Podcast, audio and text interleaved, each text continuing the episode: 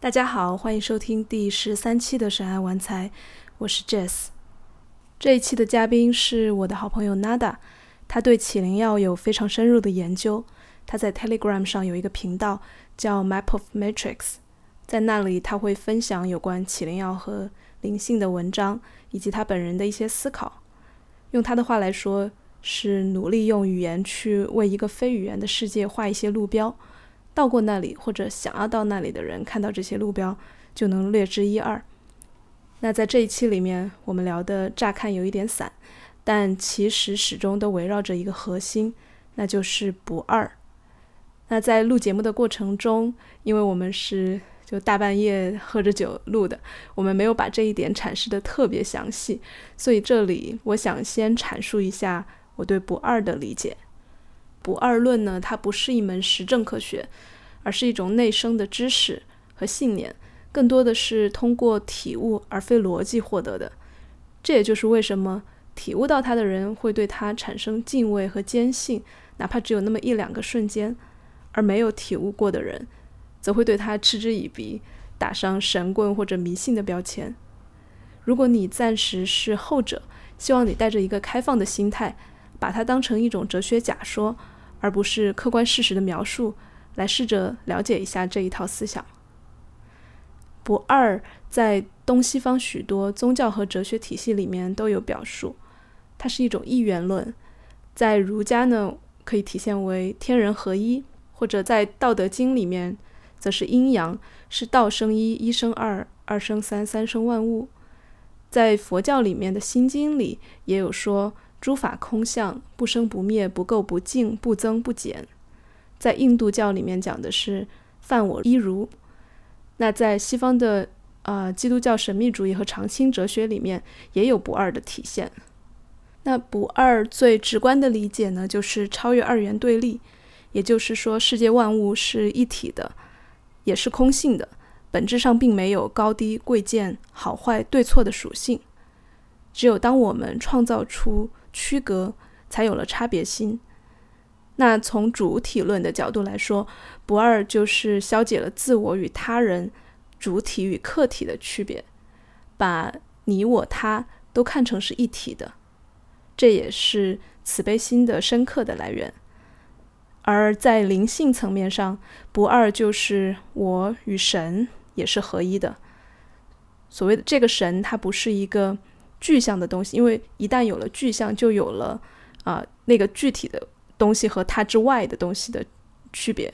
所以这个神它并不是在宇宙之外，神的涌现就是宇宙的诞生，而我也是神，也我跟神没有区别。这就是不二论所主张的一个观点。那在这里也需要引入另一个佛教和印度教里面的概念，就是无明，明是光明的明，也就是说。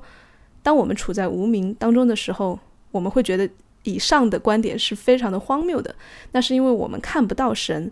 更看不到我们与神是不二的关系。所以在今天的这一期播客里面，我和 Nada 也会多次的提到不二和无名这两个概念，也就是这个意思。那在进入播客之前，我还是想再分享一个关于不二的非常精妙的描述——安迪威尔的。经典科幻小说名字叫《蛋》，是一个非常短的短片。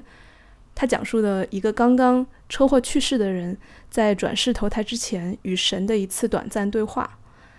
小说是以神为第一人称视角来写的。以下是一段节选：神说：“神也就是小说里的我。生命的意义，我为你创造这整个宇宙的原因。”在于为了让你成熟。你是说全人类？你希望我们成熟？不，就是你。我为你创造了整个宇宙，每一世你都成长，变得更成熟，拥有更大更好的智慧。只有我？那其他人呢？没有其他人。在这个宇宙中，只有你和我。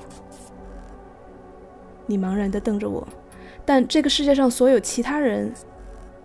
都是你，都是你不同的转世。等等，我是所有人。现在你明白了，我说，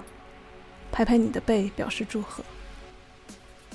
每个曾活在这个世界上的人都是我，现在活着的也是。我是亚伯拉罕·林肯，你同时也是约翰·威尔克斯·布斯。我补充道：“我是希特勒。”你骇然道：“你也是他杀害的千百万人。”我是耶稣。你也是他的所有信徒。你陷入沉默。每一次你伤害他人，我说，都是在伤害自己。每一次你行善举，都是在帮助自己。他人经历过或即将经历的一切快乐和痛苦，你都会经历。你思索了很久。为什么？你问我，为什么要做这些？因为有一天，你会成为我，因为这就是你，你是我的同类，你是我的孩子。哇，你难以置信，你是说我是一个上帝？现在还不是，你是一个胚胎，你在成长。当你经历了所有时间里所有人的一生，你就足够成熟，可以出生了。所以，这整个宇宙只是一个一个蛋。我答：“现在该是你去下一世的时候了。”然后我送你上了路。引用完毕。这一段最早也是 Nada 读给我听的，当时就全身起鸡皮疙瘩。虽然这部小说里面提到了上帝啊、轮回啊这些概念。但是它背后的内核是超越基督教或者是佛教的，就是一个神与我其实是一体，但是由于无名，你看不到这一个事实，这样一个核心概念。所以我们的祖先是通过冥想和苦修来悟到这一层的。那今天的我们有启灵药的帮助，就像是游戏里的一个回程卷，可以让我们瞬间回到万物的故乡。有机会短暂的破除无名，看到诸法空相，犯我一如。那接下来的节目里面，我们也是基于启灵药 trip 里面看到的一些得到的一些启发和体悟来聊的。但这里我依然想说，嗯，启灵药和冥想等实修，就像是坐火箭和徒步跋涉的区别。然而火箭不管它多牛多快。它只是一个运载工具。如果对坐火箭本身产生了攀附和执着，或者对你在外太空看到的花花万物产生了迷恋，这也是滋生了另一种无名。在这里，我希望与大家共勉：没有启灵药不必沮丧，而有了启灵药也不必过于依赖它，变成了另一个牢笼。好，今天的介绍有一点长。让我们现在就进入节目吧。大家好，欢迎收听第十三期的《神爱玩财》，我是 Jess。今天我们请到了 Nada，Nada 跟大家打个招呼。Hello，大家好。那我们从哪儿聊起呢？对我之前想到，因为这是我在《神爱文财》公众号里面会问每一个关注者的一个问题，就是有什么样的体验让你。最接近于神，然后我想把这个问题也问 Nada 一下。OK，关于神的话，其实，嗯，对，首先或者你也解释一下你的定义、你的理解，然后再讲你的体验。对，因为因为神的话，至少我自己是从来没有过那种特别具象的那种，就比方说有一个人称指代啊、上帝啊，或者是这样的这样的一个一个东西，嗯。但是我觉得有些东西是特别有神性的，嗯，就是，嗯，所谓神性的话，我觉得就是类类似于那种，嗯，至高无上的实在感以及权威感这种东西，你就知道，OK，这这个是确实的。虽然可能你在普通的一个状态下会觉得会你你回过头来可能忘记很多细节之后，你会把它 dismiss 为一个所谓的幻觉，但是至少在呃那种体验之下，你会知道这个是一个确信无疑的一个东西，至高无上的一个一个权威。嗯嗯，William James 把这个称为内在呃确信吧，是叫对什么内在知识，就是你可能对 noetic quality 对对，就是至高无上的这这种完全确信，这这个才是真实，其他都是都是无法与之相提并论的，就是嗯。嗯。哎，那你刚刚提到一个概念叫权威，你怎么理解这种神的权威，以及我们就是现实生活中那种等级阶层的那种权威？嗯，我觉得那种权威应该是属于足够的，呃，fundamental，就是足够的最原始、最最最基础的，嗯。嗯，就好像宇宙大爆炸最开始的那种感觉一样，就是，啊、现实的权威，我觉得可能还是基于 ego，它是属于他想，他是他有一种本能想去模拟那种感觉，但是它是假的，它是会被戳破的。嗯，嗯，就是因为它它基于嗯逻辑，或者说基于它基于逻辑，它基于一一种想要构造出一个一个这样的东西出来，所以嗯，它至始至终其实是假的。嗯，行，那回到你的那个神的体验吧，嗯，嗯，稍微大点声，对神的体验的话，基本上因为我有一次的话就是，嗯，我感觉算是看到了太极吧，嗯，嗯，太极，对，然后就是你要说我现在回忆的话，肯定没有没有当时那么细那么那么的。我现在回想那个画面，其实非常模糊了，但是凭我仅存的一些感觉的话，当时的感觉就是，嗯嗯，当时的感觉就是那种，嗯，后来会觉得那个太极八卦那个图像实在是呃真的是很厉害，就是呃阴阳，然后两个两个阴阳两部分还会包含对方的一点点这样的一些元素在这里面。嗯、但是当时我看到的就是那种感觉，嗯、因为阴阳这个这个图标它是一个二维的一个东西，嗯但是我看到是一个非常非常立体的，它可能有无穷多的维度，因为阴阳只是一个二维的一个 logo，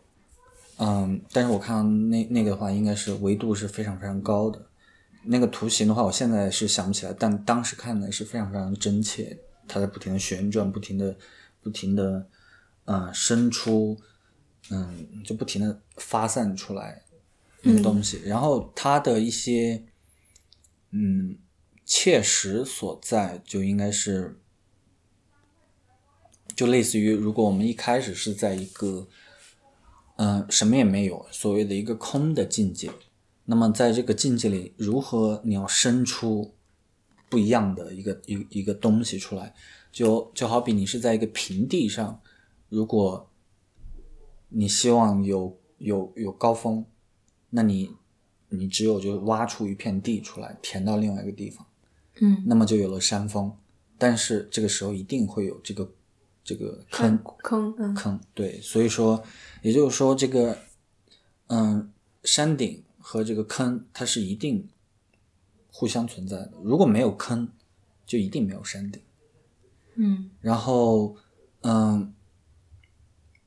当当然我我说这个只是一个，因为因为山对于我们来说也只是一个这个三维立体下的一个形象，但是我看了那个就是在一个完全空无的一个境界出来，我类似于我要我就是要挖出一个东西出来，然后放到另外一个地方，然后这边有一个坑，然后那边出来一个这样的东西。那么世间万物都是这样的，嗯嗯，你从一个地方拿出一点东西放到另外一个地方，也就是生成了一对这样的一个东西。然后嗯。世界上所有的属性都是这样相生相对的生成的。嗯，这个听起来略二元，对，但但是这个是属于是一生二的一个过程嗯嗯啊、就类似于，所以我后来后来就想了，就类似于，啊、是盘古开天辟辟地的一个感觉，就是，嗯，因为那个神话的话，我们小时候都看过嘛，就是，嗯、就基本上你是要要把天抬高，把地压实什么这种，嗯。啊我觉得其实有点沮丧，就是我觉得我们的语言非常的局限，就包括我们在讲到从从空到到出现，就你你的比喻是一个山峰，但是听起来好像就是那个平地本身是已经存在的，然后你挖了一个坑，嗯嗯嗯做成一个山，但是那个平地本身也不是空本身，对吧？呃，就是对我我这只能我嗯。只能用这样的一个我们平时能理解的这样一个嗯一个比喻去去去来描述，但是嗯那个平地的话，就类似于如果是一片空无的一片境界，嗯，那你怎样怎样在这里面生成一个东西出来？嗯。其实其实就类似于，嗯、那次体验的话，其实有有有很多这样一个呃挫败感，就是嗯。这个挫败感就来自于，嗯、你从空中要生出东西来，其实是你要呃不停的往各个方向去撞这个南墙，嗯所以就是类似于，如果我是在一片空无的境界的一个元神，然后我不满足于那个现状，因为永恒的空无太无聊了。嗯这是我当时的一个一个感觉。那也许是现在回想起来，也许是我的智慧不够，所以说我们不能够去，嗯、不能够去，就是说去感受那种感觉。但是，嗯，在那一刻的话，就是对那种那个空无是无比的恐惧的，因为那个是永恒的空无，也就意味着你是无尽的静止、无聊。嗯嗯。嗯，对，所以，所以在当时那种大恐惧之下，就是不停的去撞各个维度，然后可能你在某一个维度上就生成了时间，嗯。当然我不知道时间的对立面是什么，但是，嗯，但反正应该应应该是有的，嗯但反正就是说，嗯，在某在某一个某一个时刻，就是说我生成了时间，然后然后又生成了各种各样的东西，然后，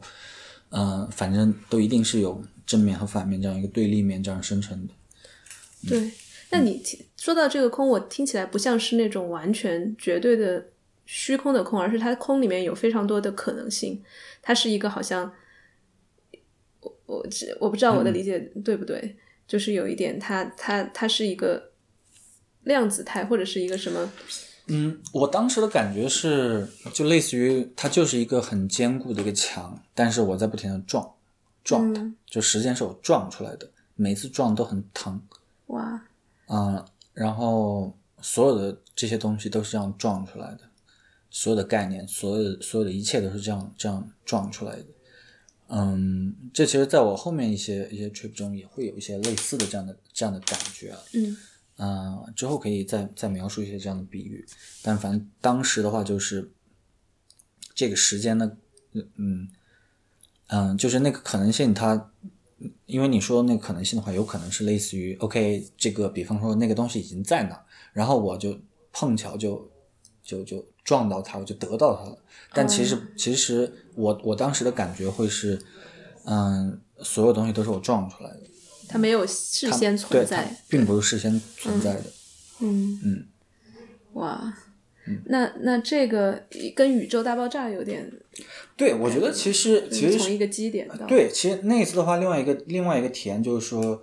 呃，我好像是被关在那个呃囚牢里。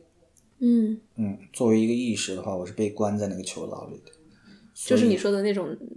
撞着很疼的墙吗？对对对牢，对嗯，那空无，嗯、因为我要在那个空无中就要撞出来，所以那那一次的话，其实会有很后面会有很矛盾的一个体验，就是说，嗯，我想逃出那样的状态，所以我才生出了这么多的花花世界。嗯对吧？就现实这样一切是因为因为这样撞才撞出来的，嗯，然后生出那个那那个现实世界的是为了给我自制造一个幻觉，就是我已经逃出来，哇，嗯，这个很很绝望哎，听起对，非常非常绝望。所以嗯。那一次之后，基本上就好长时间就是完全的就是因为想不通，嗯。因为就是 OK，这个就是没有任何出路的，因为哪哪怕是你就让自己马上，比方说就结结束死生命，但是有轮回在，所以说你又会以另外一种方式出来，所以说就是没有任何出路。哇，这个你提到轮回，我们待会儿可以再讲。但是你说到这个，我觉得有点。对，是听起来挺可怕的，而且，哎，但你觉得跟佛教有关系吗？因为听起来有点像是，呃，那种呃什么叫五光十色的那个世界，或者是呃，就是叫什么色香色色声色声香味触法这些东西，全都是被撞出来的一个幻觉或者是妄念。对然后但是其实背后是绝对的空。对，嗯嗯，我觉得就是说，类似于佛教的话，它它是让你最终是让你放下这个执念，然后跳出这个轮回嘛。那我的理解就是回到那个空的状态里去。嗯，我觉得可能就是要有足够的智慧才能回回回到过去。如果没有足够的智慧，你就会很害怕。嗯，而且你提到一点，就是那个空的状态可能是一个无聊的状态。对，所以无聊其实那按佛教来说的话，也是你的无名导致。嗯嗯嗯，那那就是对吧？那你还是在牵挂这些对。嗯，因为花花世界的对那些东西特特别容易制造欲望，制造那个依恋，对，然后你从而无聊的东西你就非常恐惧。嗯，哎，那在那一次以后，你说好长时间没缓过来，你后来是怎么样去融入或者消化它？其实没有太消化，只是后来类似于是，呃，后来另一次体验，然后，嗯，当时当时是可能给了自己几个答案吧。第一个就是说是，嗯，关注在当下就够了。嗯，当然这个听起来也不是一个逻辑上的一个解法。嗯，但是另外一个的话就是说是类似于，嗯。为什么当呃关注当下就够了？就类似于大家去玩电子游戏，嗯嗯，在游戏里，你肯定就是越困难，也不能说越困难吧，就是说，嗯，它总要有困难，你才会有成就感，这个也是相对的一个东西。就是，嗯，你在游戏里，其实就算是你平时看起来很日常的一些 trivial 的一些这些这些东西，在游戏中都会变得很有乐趣。因为你投入，嗯，你临在，所以你就觉得这个东西好玩有意思，嗯啊，当时是对这这一点的感感悟体会的比较深，就类似于，嗯，其实你也是一一念天堂，一念一念地狱，那就是类似于接受。那既然我在这里，那我就好好玩，嗯，就好像是打一局游戏一样，那我就完全投入，嗯这才是最快乐的一种方式。其他任何方式都是在消遣。另外你，你玩作弊，作弊也没有用，因为任何游戏，大家玩过游戏都知道，你只要说什么作弊嘛，很快开就？对对对，开挂你就觉得很很快就觉得没有什么意思了，就是。嗯嗯嗯，对，所以说就这两点的话，至少就是嗯，呃，就至少给了我一个一个解法吧，算是。嗯，其实听起来就说呃，活在当下或者关注在当下，听起来是一个，一方面是逻辑上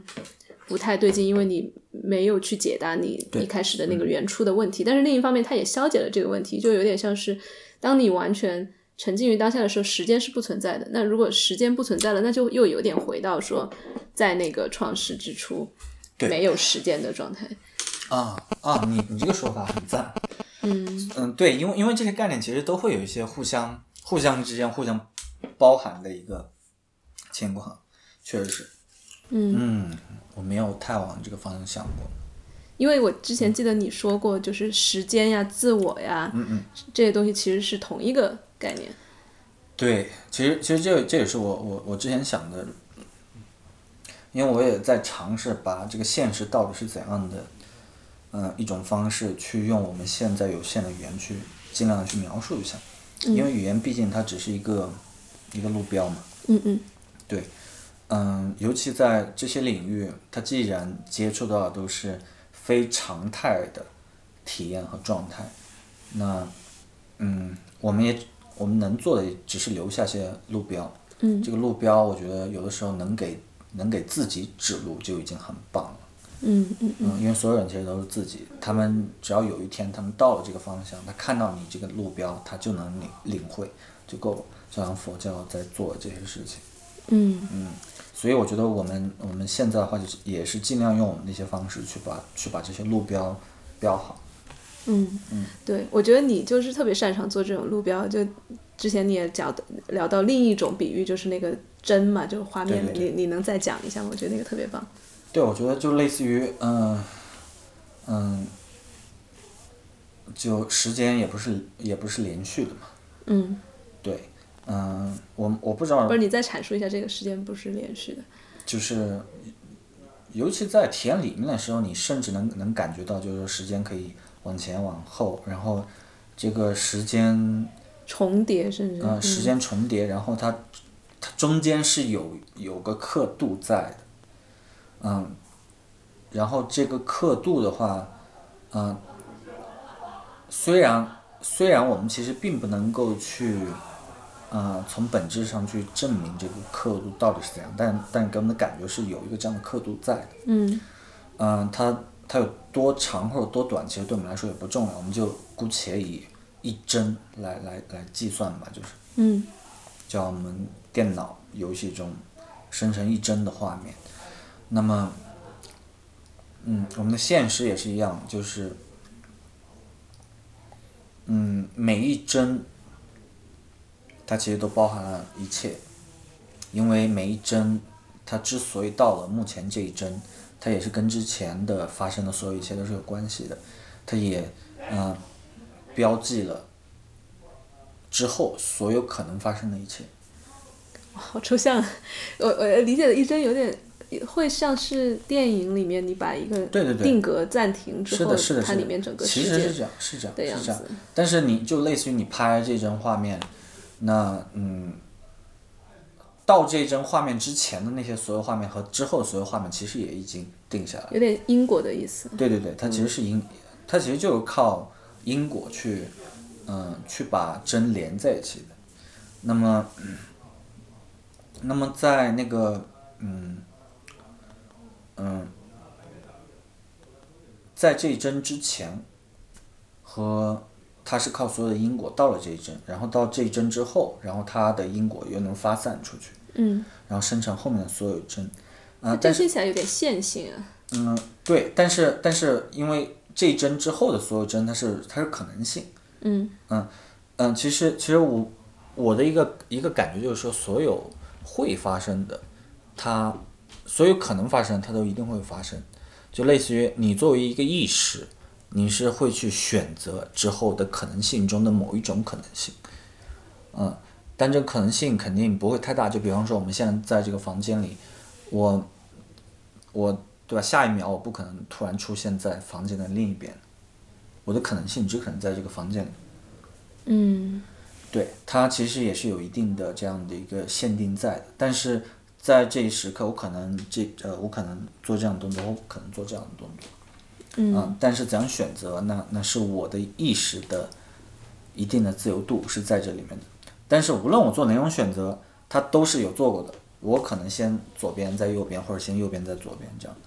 啊，在某一个平行宇宙，那可能我是先左边再右边，在另一个平行宇宙先右边再左边。嗯嗯，就有点像是自由意志跟决定论的混合的感觉。对对对。呃，对，嗯、我我觉得就类似于是这样子，就比方说，我一开始在那个，嗯、不二的那种感觉，那种那种绝望的感觉里，其实就是类似于是完全被禁锢住了嘛，所以要创造出给我自己的一些自由度出来。嗯啊，那我用什么样的方式去给我自由度？我要不停的给我自己制造一个我逃出来的一个幻觉。对，等一下，我这儿信息量有点大，就不二就是 non-duality 对吧？对就非二元。嗯，因为你讲到这个禁锢的感觉，我我会有点吃惊，因为大部分那些讲开悟的人说，到了那个不二的状态，应该是一个无比自由、充满爱、充满了那个什么，就或者甚至就是没有爱，什么都没有的那种感觉，但是你会把它感受为是一种禁锢，我觉得这个也是不二的一个体现。就是如果不能理解，那个就是自由，那那个就是绝对的囚禁。嗯我的理解是这个样子的，因为其实我后来拿那个我也稍微问了一些人，但是他们其实也没有给我太好的解释吧。但是我现在回想的话，我我归结为我现在还没有足够的智慧去领悟那个，就好比我在那那个时候我并没有去领领悟到后面，就是说你专注在当下就是最自由、最自由的这样一个一个感受。对，对，其实这个不二和二元对立也是一个有点有点太极的关系。就是我我我记得奥修有一有一首诗，他就讲、你无法通过你无法不通过对立来理解不二。嗯，对，尤其是像像像像河岸一样，你不能只理解一一个岸，对，就只有一个岸，河就不存在，对是，你就需要两个岸来理解河，嗯对就是那那种感觉。对，就没没有没有没有是没有坑就不会有山。嗯，对，就是那个，嗯嗯嗯，对，所以这个是逻辑上你就没有办法去去抵消的这样一个一一个东西。嗯，对，所以嗯，所以这个的话，我我反正我目前归结于我当时我是没有办法去领悟这个感觉的，就是至少我当时的感觉就是特别的绝望，我就想逃出去。嗯就我想看之外，就那个那个无穷无尽的，没有任何动静的那个那个空间之外是什么？嗯嗯我就想逃出去。然后我后来貌似也看到了外面是什么，但我现在也记不太起了，就类似于图书馆的一个东西，我我不太清楚。想起那个，嗯，叫什么《星际穿越》里面那个图书馆。嗯，maybe 可能有点像。嗯嗯。对，哎，对你刚才讲到那个针，你之前提到了一个概念叫地灵针，嗯，就有点是不是有点像你前面提到的那种不二或者是一个初原初状态的那种？对，实际上因为因为因为所有针都包含了之前和之后嘛，嗯所以嗯。那在地灵针它是没有之前的，对吧？其实地灵针，我觉得就类似于就类似于我们平时做，嗯，去做代数啊，或者说这些的话，我们平时画一个坐标轴，呃，选择原点其实无所谓嘛，但我们总要定一个哪个地方是原点。啊、这个第零针的话，基本上如果你进入那个状态的话，就类似于 OK，你从这一针开始，呃，只是如果你在这一针开悟了，你就意识到我从这一针之前之后，我都可以做出一些选择。哎，我很喜欢你这个坐标坐标轴这个比喻，就它其实是有有前后的，只是说当你选择这个点作为它的坐标轴的这都是自己的点，也就是说它不仅仅是指那种世纪创造世界创造之初的那个原点，而是就有点像我们刚才说，你回到每个当下，如果你愿意进去的话，那个点就是原点。嗯，就有点那种感觉，就对是地灵真理，就又有了新的自由和新的选选择可能性。对，突然觉得有点跟猫老师那个天天搞那个清理联系起来了，就是他他就讲不断的清理，就是回到当下，回到一切都是零的状态，什么都都没有了，然后你再去、去去做选择，你不要把过去的那些故事，嗯，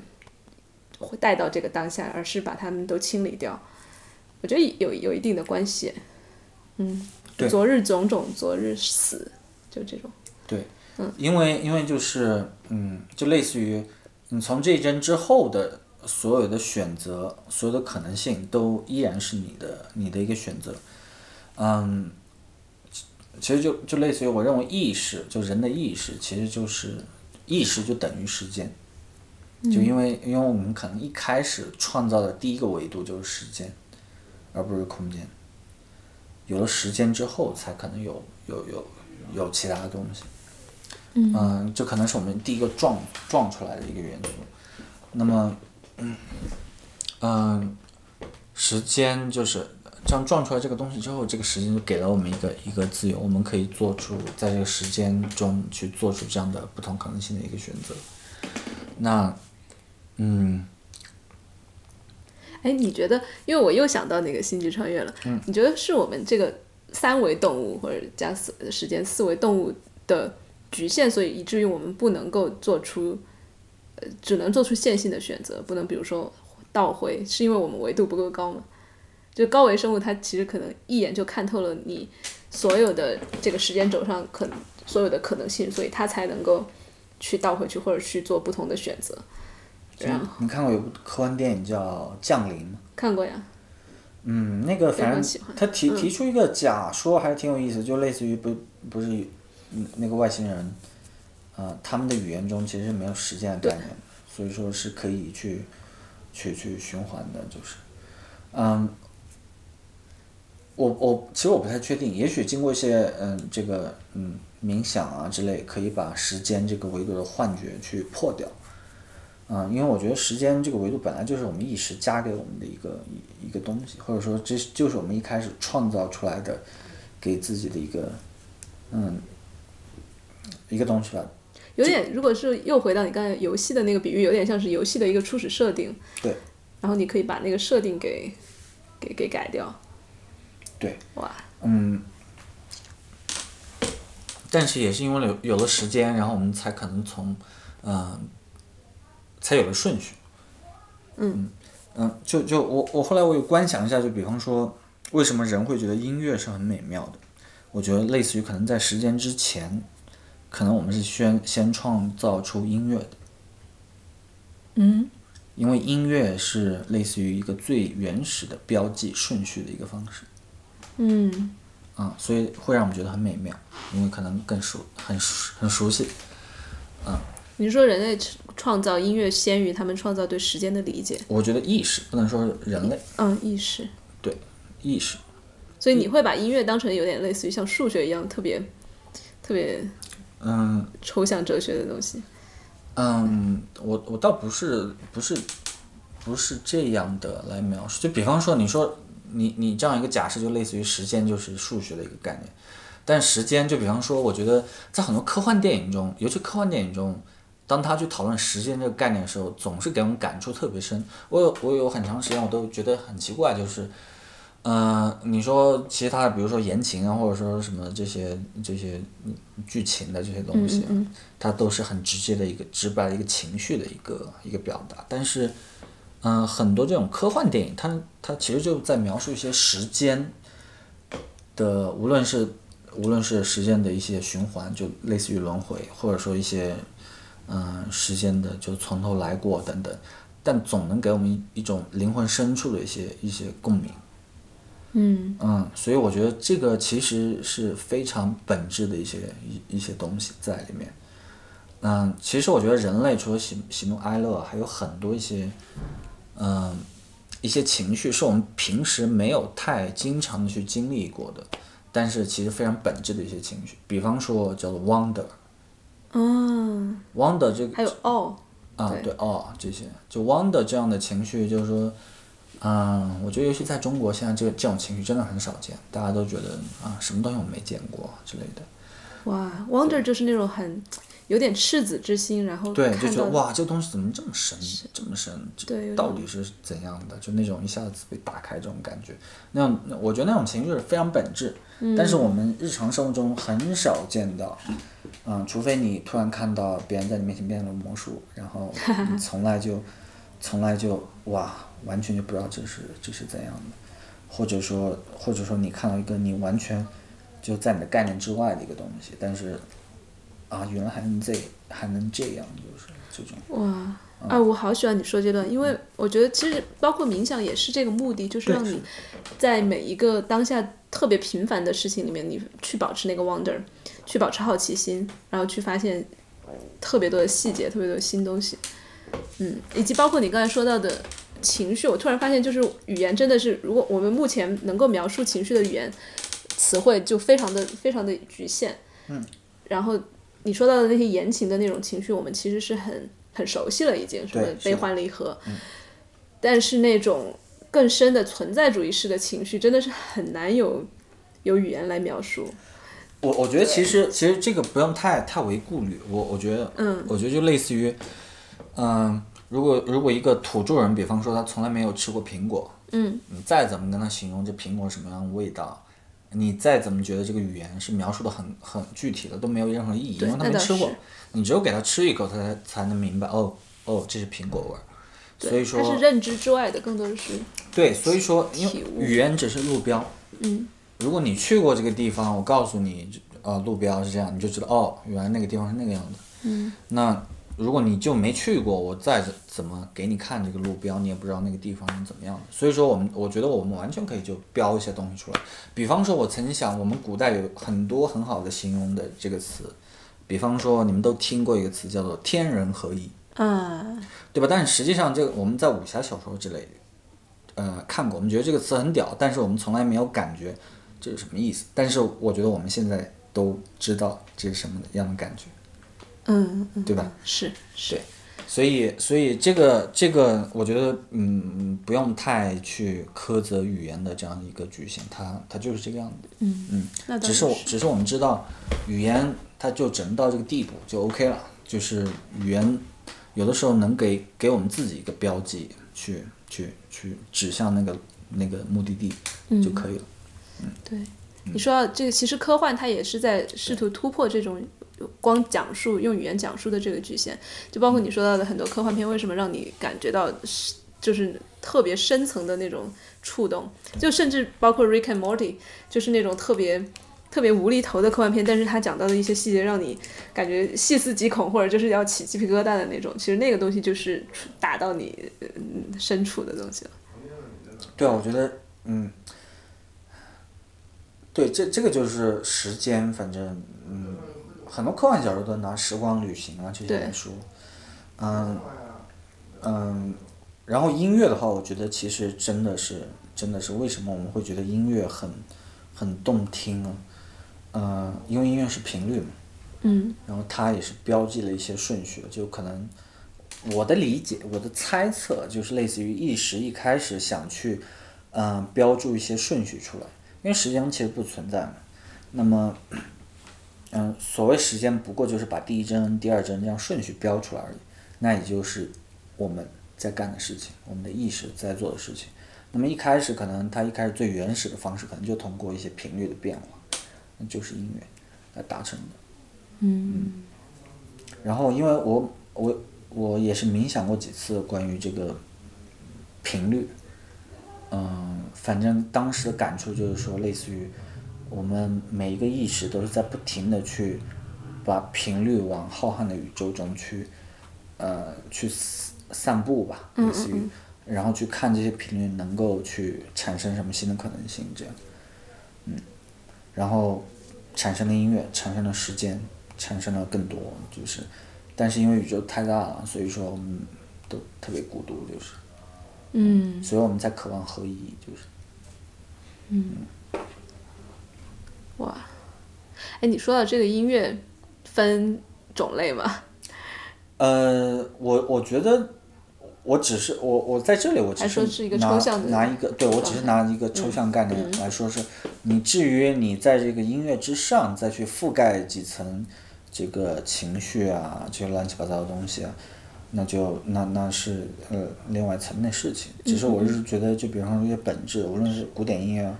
或或者一些 chill music 什么这些东西啊，就是。嗯，你如果直接说那些东西的情绪，其实你不能拿日常的我们这些情绪来说，可能某些那些音乐，你就感觉就是宇宙，嗯，就是一些嗯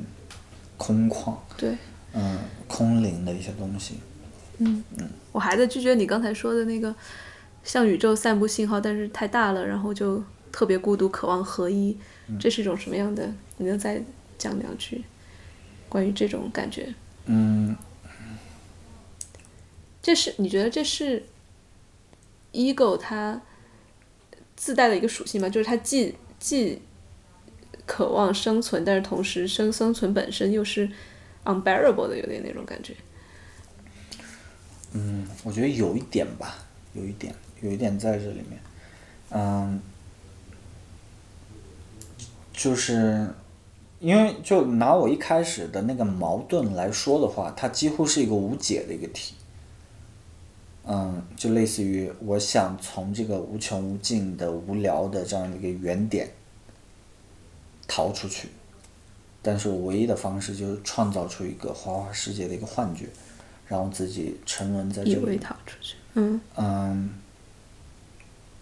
那反正我觉得就类似于他可能是在这样的一个方向下继续做的一些努力，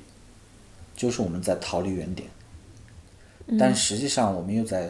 寻找原点，就是不停的在往更远处去寻找原点，有点这样的感觉。嗯，有一点，有点，嗯，就是有点叫什么南辕北辙，但是又还是冲着那个在。哇，说为什么人、对逃避原点这个，让我想到了那种 DMT 的体验，就是你非常的抗拒那个东西，但是其实你抗拒的东西或许并没有那么可怕。嗯，但我也不知道。嗯，对我，我觉得这类似于是一个弹簧嘛，就是你，你就是不停的拉，拉得更远，就看自己能拉多远，就这样。哎，我们回到比较日常或者落地的这个角度，当你有这样一种世界观的时候，你觉得你的生活会跟比如说大众或者是没有想这些问题的人有什么区别吗？嗯我倒平时倒没有太想这些东西，嗯，跟别人有什么区别之类的。或者说对这这样问吧，对你而言这些东西的启迪或者重要性，或者让你的生活 有变得更就有有什么变化吗？呃，同理心肯定会更多一点，就类似于可能我就最近的话，可能会有一些感觉，就是类似于，嗯、所有人，包括我自己在内，只不过是一个扭动的一个蛆虫，然后再去挣扎着去创造出一些可能性。嗯、其实也是在那个方向上走，但是去去想办法去创造出更多的可能性。有的可能性肯定是变态的，或者说异常的，或者说丑陋的。嗯但是这个是唯一的办法，也许某一种它就能成功。嗯嗯，就比方说我们去看自然界那那些那些东西，所有的生物都是在嗯、努力的生存而已。嗯你像那些生物生成那么奇形异状的东西，嗯，不是一种 luxury，它只是在某一种方向上不停的执着，然后生成那样的一个形态。嗯然后所有的这样的一个生态系统，一层一层、一层一层累积下来，才到了我们今天现在这个样子。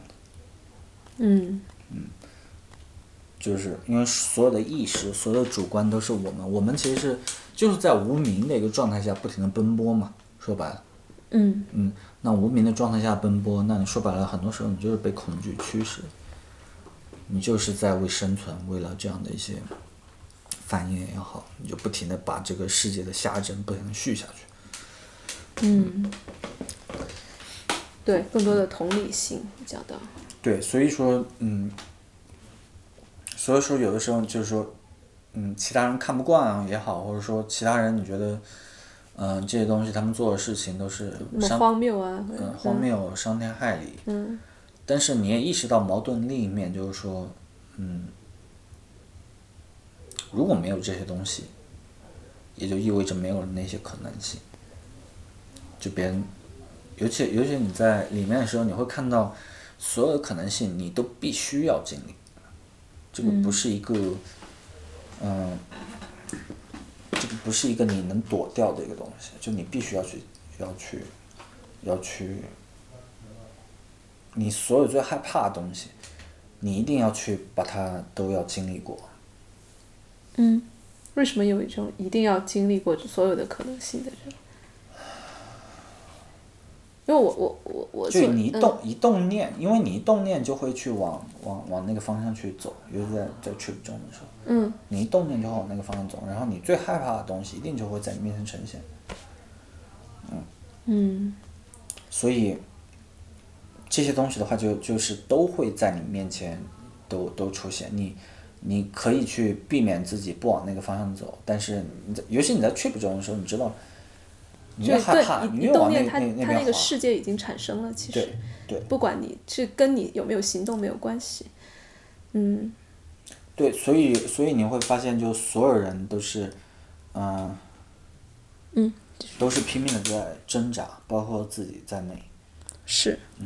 而且其实也没有什么空余的一个空间。其实我我觉得，其实，在中间中最恐怖的一点就是说，没有什么空余的一个空间，就是类似于，呃，你挣扎的就是你你的力气的一个上限。啊、你可以往下面滑，滑到很很很 bad 的一个状态，但是，嗯，你目前的一个状态就是你的一个上限。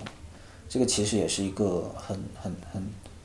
就我我之前看一个就类那个《闻香识女人》那部电影，嗯嗯嗯，嗯，帕西诺不是在里面说过一句话，我觉得特别著名，我一一直记得，就是说，就是你每次在人生的十字路口，你都会去你都知道这条路哪条路是正确路，但你他妈永远不会选选择那条路，因为那条路太他妈难了。嗯所以我觉得这个也是一样，就是尤其在尤其在 trip 中的时候，有有的时候你就是，嗯、你你只要有任何的执念或者怎样的，你你都知道你要付出百分之百的力气才能够抓住它，而且也是勉勉强强而已。所以说每个人都是生活的在自己的一个一个一一个上限。嗯，我还蛮有感触你说的这个的。我觉得对于我来说，这也是我的同共情心、同同理心的一个很根本的来源，就是知道其实那种蛆虫啊或者怎么样，每个人的渺小都在都在 struggle，都在都在努力去达到他当下的那个上限，所以你责怪他不能去做另一件事情，其实是一种苛责吧。对对，嗯对，所以这个会让让你，呃，更加宽容一些，对别人更加宽容一点嘛。因为，因为说白了，你知道你在他的那个位置上，你又能做得多好呢？嗯嗯嗯。对，而且你一定会在那个位置对，我觉得这一点其实是最为，其实让你更加谦卑吧，因为你知道，而且是一定，而且是在你当你有无穷无穷多个可能性都会走一遍的时候，你知道你曾经他走过的东西就是你走过的东西，对，就是你也即将会走的东西，然后你会很庆幸你你选择你现在在现在这一帧，或者现在这一个平行宇宙里面，或者现在这个，就你 end end up um with you you could have ended up with something way worse，嗯，就你本可能去到非常糟糕的状态里面，然后你现在处于现在这个状态已经是对。非常好了，对，其实。有点像那个那个彗星来的那一夜，你看过吗？看也是，对，选选来选去，越越来越选越差，嗯对，就是，因为说白了，嗯，就就是类似，还是那句话，就类似于你永远都知道最正确的路是哪条路，但是那条路一定是最难的。嗯所以是你无限轮回里，可能真的有嗯逼到你所有路都被封死了，你才会走那条路。这个是我很多时候 trip 的最，你也不能说绝望吧，可能是绝望，就是最有恐惧的一点。因为就类似于你完成的人生使命，就是，嗯、那条路就是最难的，就是你要去受到无无穷无尽的屈辱，或者是怎样也好，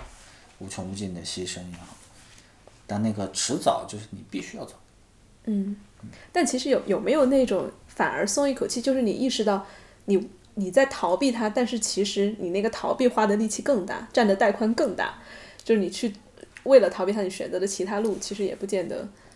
这有有智慧的人才会这样想，像我们这种比较无名的，就暂时暂时还没有，就偶尔能窥见到那种状态。就比如那次，就知道 OK，在当下就接纳一切就是 OK 的。但是平时你在无名的状态下的话，你就一定就是挣扎，你就不愿意走那条路。嗯就那条路太他妈难了，为什么不不走一些捷径呢？嗯，哎，那我问一下更加呃落地的问题，就是你目前在生活中有没有那种知道，哎，这个是该走的路，就但是我在一直在逃逃避它，想要离它更远，因为它太难了。有具体的这种，我觉得每个人都是这样的。是吗我我觉得，我觉得应该是，我觉得应该是，因为我觉得最正确的路就是最难的那条路，而且我觉得最正确那条路呢，也不是你一个强行你 push 自己去去做的，因为它同在你不愿意做的时候它就难，但是你如果能完全接纳的话，应该也还好。嗯但是就是越到那个你接纳那个阶段，其实你抗拒是越强的，跟你在电梯里应该也是类似的，就是你越到那个点上，你的抗拒越强，直到你完全的突破。嗯嗯嗯。嗯，就像弹簧一样，你拉的越远，你越想拉到那个地方去是越难的，直到你到那儿就断掉了。嗯。所以我觉得我们平时只要你觉悟还没到，那就是嗯。但我会把它看成一个过程，就是很多人他在逃避或者不愿意去面对那条路的时候，他去走了很多的其他的弯路也好，或者其他的可能性无无穷的，对。但是他后来可能通过比较发现，哎，我还不如去面对那些艰难，然后我完全的放手，或者完全去，那这就接受，那这就是他，嗯，智慧增长了嘛。嗯嗯。哎，你提到好几次轮回了，你能讲一下在这一套宇宙观里面轮回是一个什么位置吗？其实我觉得就类似于每一个，我们当时刚刚才不是说了，呃，时间是有个刻度的嘛。嗯。我们就拿针来说的话，就每这个宇宙无穷多的宇宙，平行宇宙所有那那个时间刻度的所有的可能性全部都发生过，而你作为一个意识，只是在里面做选择。嗯。嗯，你去决定哪个是第零帧，哪个是第一帧，哪个是第二帧，然后通过这个顺序把这把这个去。去去标记下去，所谓时间，不外乎就是一个顺序而已。嗯嗯。那轮回呢？轮回的话，其实算是在时间之外的，但是就类似于，嗯，如果在你目前这个意识决定的这条路径走到最最后，比方说，宇宙就爆炸了，宇宙终结了，或者地球爆炸了，我不知道。反正就是类似于，嗯，这场游戏就结束了嘛，game over，那么就重新来。嗯。嗯，然后，嗯，直到你能够去进行，比方说你在这场游戏中，你你做了一万帧，打个比方，那，你你下一场游戏的目标就是做到一万零一帧。嗯。但是可能到一万零一帧又又又又完蛋了，那你就到一万零二帧再下一场，然后所有的都是为了让这个时间这个刻度尽可能的长。嗯。就比方说，如果如果可能我们有第三次世界大战，我们这个地球就完蛋了，几万颗核弹往地球一放就完蛋了，那这个宇宙就终结了。但是这个无名的意识还是存在的，那么它可能。但他意识还是有这一层的经验在的，那他们下一层经验，他就他可能就会往更好一点方式去发展。听起来好像模拟哦，对，就就是模拟，其实机器学习。对对对，是 machine learning 的话，其实是有点有点这这个这概念。其实其实我也在想，就类似于 machine learning，其实里面有一个叫做强化学习 （reinforcement learning，就是类似于，嗯，给定一个目标，然后让程序自己跑。但它的目目的只是为了达到那个目目标而已。就我我也在想，就如果你能够去把这个东西定义出来的话，就是嗯，就那个目标能够能够定义出来。比方现在一些比较粗浅的一些强化学习的一些概念，就是类似于，嗯嗯，把这个 AI 就是放在一个游戏里，然后那个游戏你的目目的是能达到，嗯，比如说一万分，嗯，那它就会便利所有的可能性。直到它能够去达到一万分为止，嗯，那么其实我们这个也是类似的，嗯，嗯，对。但是但是这个东西，如果我们能够去把它完整的去定义出来的话，也许我们就能够真正的去做出所谓的，嗯，就是强人工智能，嗯嗯嗯，强人工智能就通用人工智能，对，嗯，嗯，但是因但是因为。反正我我是比较赞同泛神论，嗯，我也是，所有东西都是有意识的，就是只是意识的状态形态，对对对，不一样，对，嗯，因为所有东西其实也是意识造的，所以说，嗯。嗯，对，我觉得范尼论这儿很容易引起误解，就是人家就以为说是啊，木头也是有有思想的，有有会说话会，但是你那样还是以一个人类的意识来去揣测其他东西的意识。但是如果你以范范尼论的那个理解的话，它其实归根结底意识就是信息，就是他们说为什么啊一个温度计也是有意识的，它的意思意思不是说温度计也可以像我们一样喜怒哀乐，而是说温度计的每一刻度的变化，它那个信息的信息的。增减，那个就是意识。我觉得这是对我来说最能、最有说服力的一个理解。对，兴趣论还是比较比较一个理性、呃客观的一个描述。嗯所以我也不能完全确定这是一个很好描述的意意识的一个方式，但是差不多我觉得是那个方向。但是你你觉得太客观，就是它少一个那种体验，或者是对对是稍微少一点，因为其实就类似于我们在某些体验中是能够感，就就能感知到类似于一个自己是没有所谓这种人形态的这样一种呃一一种感受嘛，对，嗯。但是那个第一人称依然是存在的，就是。那在泛灵论里面，第一人称也是就在，嗯，我觉得这这个扯得有点远。呃，我回到那个刚才你说的轮回，你你在比如说在 trip 里面，或者在自己的其他呃形态的意识下，你有体会到不同的轮回吗？或者不同的自己处在不同的维度里面，或者世界，会有会有。或者被子，就是你你这样说很多很多很多辈，很多对世代，会有会有会有，嗯，有有能举个具体一点的例子吗？嗯，其实挺难举的，特别难举，就是。是嗯，我就嗯，因为因为那个变化其实也特别快，嗯。嗯，然后也挺抽象的，嗯，但是回过头来会觉得你目前在的这这样一个状态是特别的不可思议的，嗯，就是哇，多小的几率才能他妈在这样一个状态里，嗯目前这样一个状态，对我特别理解你说的这个，我相信很多到过那儿的人都会有这种，你经历了无数倍，然后但是他们闪的特别快，然后你突然意识到你现在在这一辈的时候，感觉特别假，对，嗯。嗯，其其实我我也觉得这个就类似于这个的，为什么说所有人都是在像牛顿蛆虫蛆一样，虫一样？嗯。嗯，就是因为大家都在挣扎，就是嗯，挣扎的很辛苦，我们才能到这一辈。也许这一辈的下针就没有了，嗯我们只是为了，我们就在特别挣扎的往前去，为了增加一针一针增加，而每一份的能量其实都是都是为了往前推进一针而已。嗯。嗯，那这种想要推进一针，也是一种求生的执念，对对，嗯嗯，哇，哦，我我我昨天有有那那么一刻，就是没有了那个，就是我在用那个什么之前就会想，我真的想要想不想续续一下一针，不续的话有没有遗憾？我觉得好像真的没有，就那一刻感觉还蛮自由的。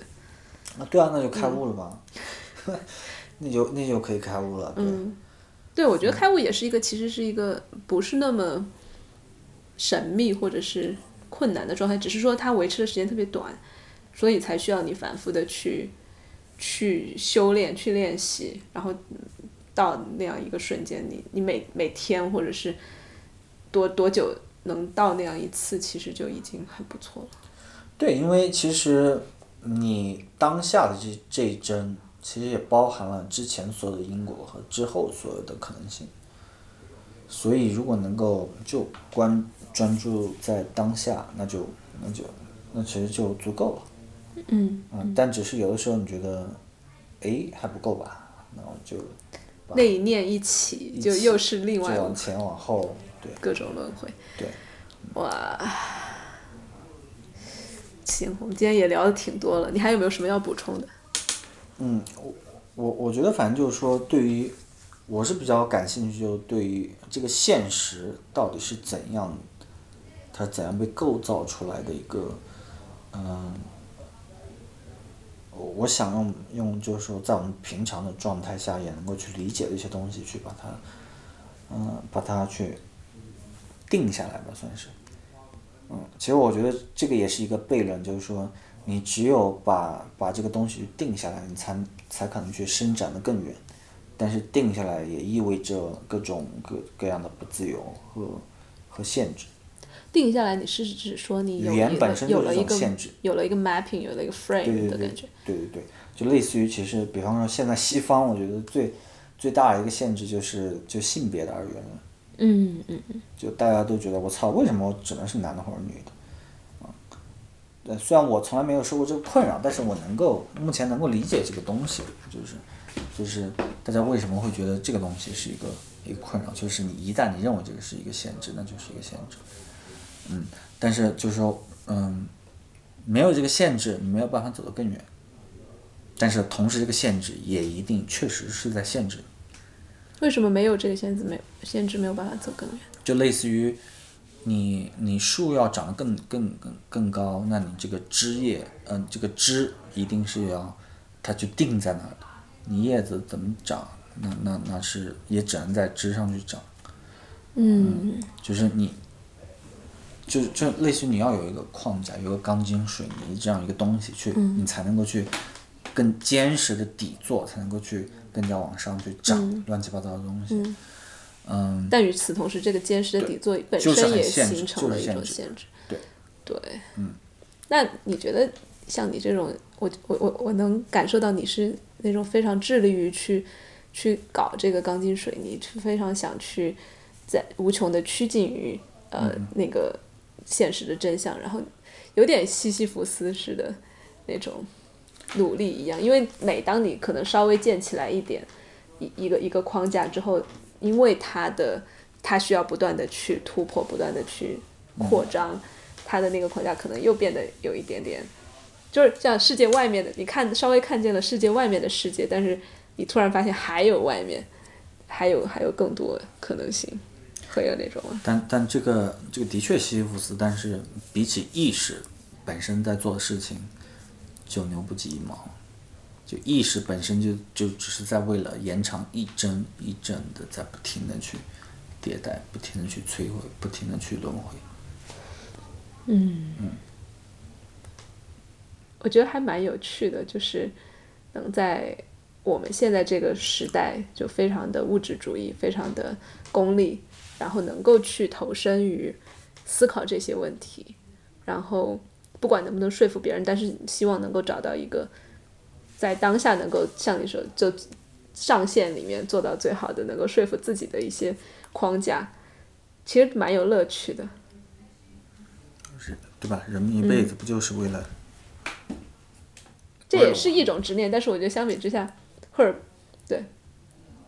如果可以选择非要执着于某些东西的话，我觉得这个可能是对，我觉得可能也是好奇、嗯 wonder 引起的吧。嗯就有的时候你就觉得我操，我就想知道，那怎么办呢？嗯，有一种非如此不可的那种，对，会会有了，对。嗯但有的时候你又会觉得，OK，放下那就放下呗，对吧？但这个东西，你也没有办法去说对错或者这样的一个东西。你既然决定了，那就往前走呗。嗯嗯好，我不知道就是听众这一期听我们会不会有点感觉在酒后胡说，但我我很多就是很多点我都觉得特别有共鸣，嗯对，就希望说给有缘的人吧，我们的这些话，对，我觉得我们嗯，其实其实本来本来这类东西就是这个样子，就是说，呃，我我之前其实也有一个这样的感触，就是说自己去想去念的这样一些东西，嗯、分享出来的目的到底是什么？其实就是为了某一个轮回的某一个你，如果能够看到，能感悟到，就够了。嗯，你只是在帮助某一个轮回，某一个是是自己吗？你说自己的是对，嗯，我我特哎，这个说到这个，我又想延展，我特别有这种这种感悟，就是我时不时的会在当下发送一些信号，我刻意发送给未来的自己，或者过去的自己，或者是其他轮回的自己。对。然后有的时候，当我走到另外一个情境下的时候，我突然往回看，我想起过去的我或者未来的我给我发的信息的时候，那个时刻两个时空一下子叠起来，哇，我真的会被震撼到。感动的不行，然后鸡皮疙瘩起的不行的那种，嗯，就有一点会发现是那种信号是能够被自己收到的，对，嗯，对，不一定是不一定是就是说这个这个 ego 下的自己，对对对其他的，嗯，但反正都是自己，因为所有人都是自己，你尽量去投射出去，对，嗯所有人都是自己也是出于刚才说的那种不二，对吧？就对他都是同一个意识里面创造出来花花世界的一部分。是的，对，嗯，所以这其实也是我做神爱玩才和你做 Map of Matrix 在浩瀚的宇宙里面发送一点点信号。对，对，对对，这个可能如果要有意义的话，就是意思意义所在吧。对，这个是最关键的。嗯，好，谢谢今天大大来跟我聊这么多，我们有机会再再做节目。嗯，好，非常感谢。好，拜拜。可怜的命中反复路过唯唯诺诺，这么活着又算什么？让我搞不懂。我有那么多的理想，我还有那么大力量，我要世界，任凭我想象。隔壁老张对我讲，年轻时我和你一样狂，天不怕地不怕大碗喝酒大块的吃肉。后来摔了跟头，变得倾向于神泪就完了，梦想的祈求能够平安地活着。我是要做个英雄，要吃好大的片天空。现在懂了，这都无所谓，我吃饱就行了。我们都是很柔软的动物，活在壳里发誓抵抗，最后不过丢盔卸甲，慢慢的生存。我们都是很渺小的动物，不知道如果想要快乐一些，就要忘掉世界的辽阔。我们都是很可怜的动物，来到这个世界，受点委屈，受点自己这么苟且的活着。我们都是很那个的动物，活在自己身边，怎么看着，怎么干着，怎么凑合，怎么快乐的活着。